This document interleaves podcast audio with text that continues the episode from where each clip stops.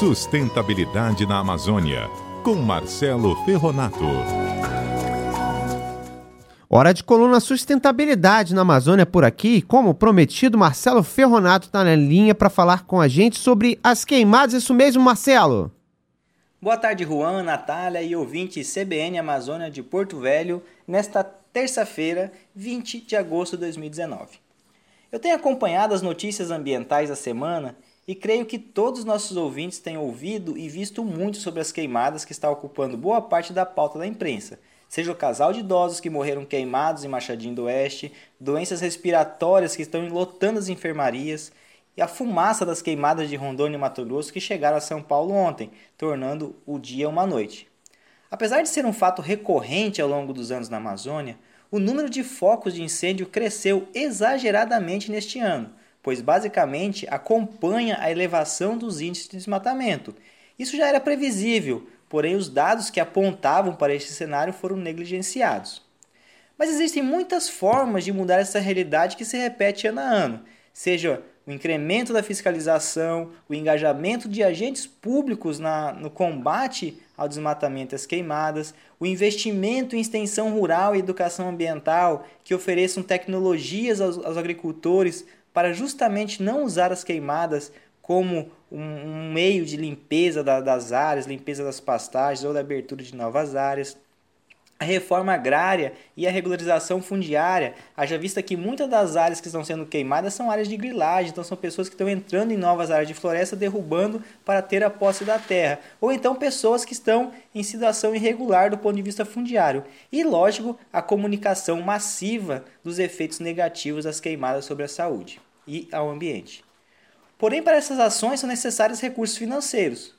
Parte desses recursos estavam sendo apoiados pelo Fundo Amazônia, o qual vem sofrendo desde o início do ano sucessivos ataques políticos que culminou no corte de repasses de recursos internacionais que ajudariam o Brasil a combater os crimes ambientais e a investir justamente em ações de prevenção e controle que citamos agora. Ocorre que, enquanto existir esse discurso incentivador da degradação e da conservação da floresta em áreas agropecuárias, sem nenhum critério técnico, desconsiderando e até mesmo desqualificando qualquer evidência científica, continuaremos ano após ano sofrendo as consequências desastrosas do desmatamento das queimadas. Apesar de negado por muitos, este movimento de degradação da floresta é inegável. É só olhar o horizonte e respirar fumaça. Ou seja, estamos sentindo esses efeitos 24 horas por dia, então não há como negar. Os números de ocorrência de invasão para grilagem de terras e furto de madeiras em unidades de conservação e terras indígenas, os constantes registros de conflitos com agentes de fiscalização e órgãos ambientais e as autuações e embargos em áreas privadas decorrentes do desmatamento ilegal também são evidências do desastre que está sendo a política ambiental brasileira. Como porta-vozes desse discurso anticonservação, não é difícil estabelecer uma lista de lideranças políticas, os quais, por vezes, representam os próprios interesses ou de seus apoiadores, ainda que não acreditam nos efeitos negativos ou de um pensamento pequeno de que o desenvolvimento socioeconômico está separado do equilíbrio ambiental. Ainda há casos de que esse discurso esteja ancorado em pretensões de ascensão política ou de acúmulo de capital mesmo que para isso seja necessário alianças com grileiros de terras e toda forma de grupos organizados para o crime ambiental. Como parte desse discurso, tem aqueles que dizem que a conservação das florestas é algo de interesse de países estrangeiros, que não querem nosso crescimento econômico. E tem aqueles, inclusive, que querem ensinar alguns países altamente desenvolvidos a como se faz para conservar as florestas, porque desmataram tudo e agora querem nos ensinar mas não sabem que o país criticado reflorestou quase 60% do território ao longo dos anos.